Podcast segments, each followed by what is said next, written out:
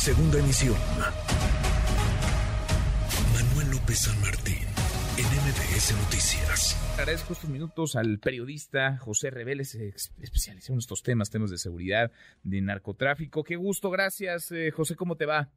¿Qué tal, Manuel? Buenas tardes, a tus órdenes. Muchas gracias por platicar con nosotros. ¿Cómo ves las cosas, digamos, en la antesala que ya arranque formalmente? El jurado ha quedado seleccionado, son 12 personas, 7 mujeres, 5 hombres que tendrán en sus manos eh, el destino de García Luna, que van a decidir su inocencia o culpabilidad. ¿Qué tener en el radar? ¿Dónde estarían las claves? A punto de comenzar el lunes el juicio a García Luna, José. Yo creo que hay grandes expectativas, sobre todo por todo aquello que pueda ocurrir sin que se haya anunciado previamente, como serían testimonios, porque se nombra hasta 70 personas que podrían brindar su, su testimonio en contra de Genaro García Luna.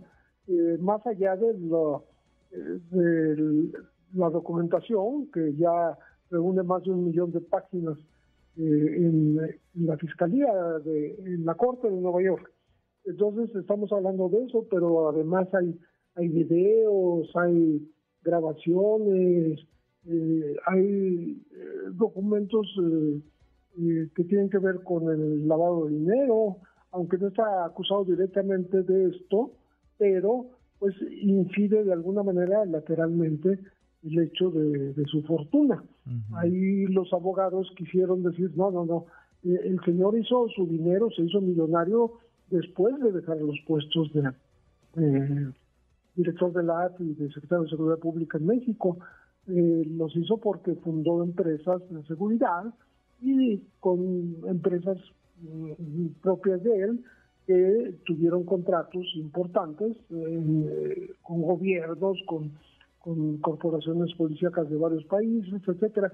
Pero bueno, ese es un intento que ellos tuvieron para que se desligara el dinero que dicen que recibió como soborno del cártel de de Sinaloa, y yo digo que como partícipe en algunos eh, tráficos específicos de droga, de cocaína, eh, son más de 52 toneladas de lo que lo acusan, este, antes de dejar su puesto.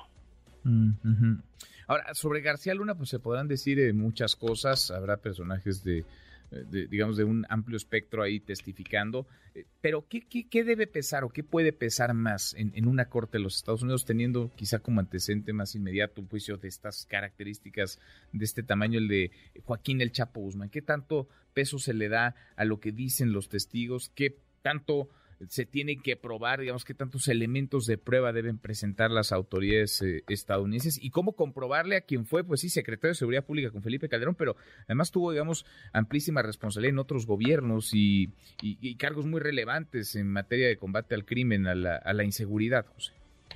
Bueno, a la, a la Corte de Nueva York le toca demostrar que en efecto García Luna estuvo protegiendo al grupo de Sinaloa, al, al, cártel de Sinaloa desde el 2001.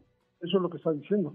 En México, los primeros indicios de que pudo haber protegido a Sinaloa se dieron eh, poco antes de, este show que se montó de la supuesta banda de los Zodiaco, uh Florence Cassés, Israel Vallarta, eh, porque ahí el, entonces eh, Sara Antidrogas José Santiago Vasconcelos, este, admitió cómo agentes de la AFI, todavía estaba la AFI y estaba el titular García Luna, este, eh, capturó a unos eh, presuntos Zetas, exmilitares Zetas, en Acapulco y se los entregó a la Barbie y a su vez la Barbie los ejecutó. Y es la primera ejecución en vivo, o sea, violencia explícita en un video que se difundió a través del Dallas Morning.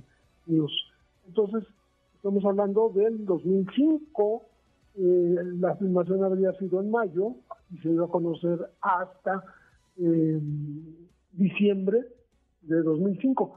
Por cierto, una semana antes del show de las chinitas, del rancho de las chinitas, el tema de las escasez.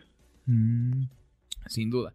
Ahora, em, García Luna estuvo esperando tres años el inicio de este, de este juicio. Durante esos tres años tuvo un montón de cosas para, digamos, eh, generar las condiciones de, de, su defensa. él ha esgrimido que, y tiene, digamos, un punto a su favor ahí, que se le condecoró, que se le eh, abrieron las puertas, la colaboración con autoridades, claro, mexicanas, pero también en, los Estados Unidos. ¿Qué tanto, eh, digamos, podría salpicar este juicio allá también, a los, a los funcionarios o exfuncionarios, a las agencias de inteligencia y seguridad estadounidenses? Sí, porque lo que quieren implicar la defensa es que como se le acusa ahora de delitos desde el 2001, cuando durante años se reunió con autoridades y hasta fue condecorado, ¿no? Entonces quieren mostrar, y parece que el, el, fiscal, Brian Cogan, perdón, el, juez, el juez este, les está permitiendo que presenten algunas fotos, pero no más allá.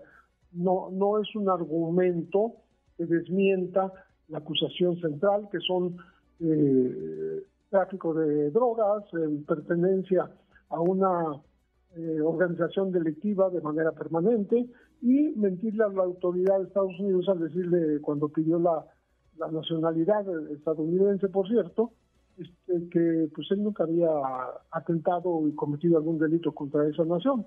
Entonces, este, son, son acusaciones duras, eh, no se están incluyendo algunas que eh, México también habría enderezado, como ahora se están mencionando hasta 600 millones de dólares que habría extraído de los presupuestos, pero eso no es parte del juicio. Este, tampoco el lavado de dinero de 28 millones que lo acusaron también este, para tratar de traerlo a México, eh, que por cierto nunca había habido acusación contra él, ya que está preso, eh, la Fiscalía General de la República pide su, su regreso a México. Bueno, no le hicieron caso, por supuesto, ¿no? Ya eso ya no ocurrió jamás. Pues vamos a ver, por lo pronto el lunes inicia formalmente este, este juicio, lo, lo veremos. Gracias, gracias José. Con muchísimo gusto. Gracias, muy buenas tardes. Redes sociales para que siga en contacto: Twitter, Facebook y TikTok. M. López San Martín.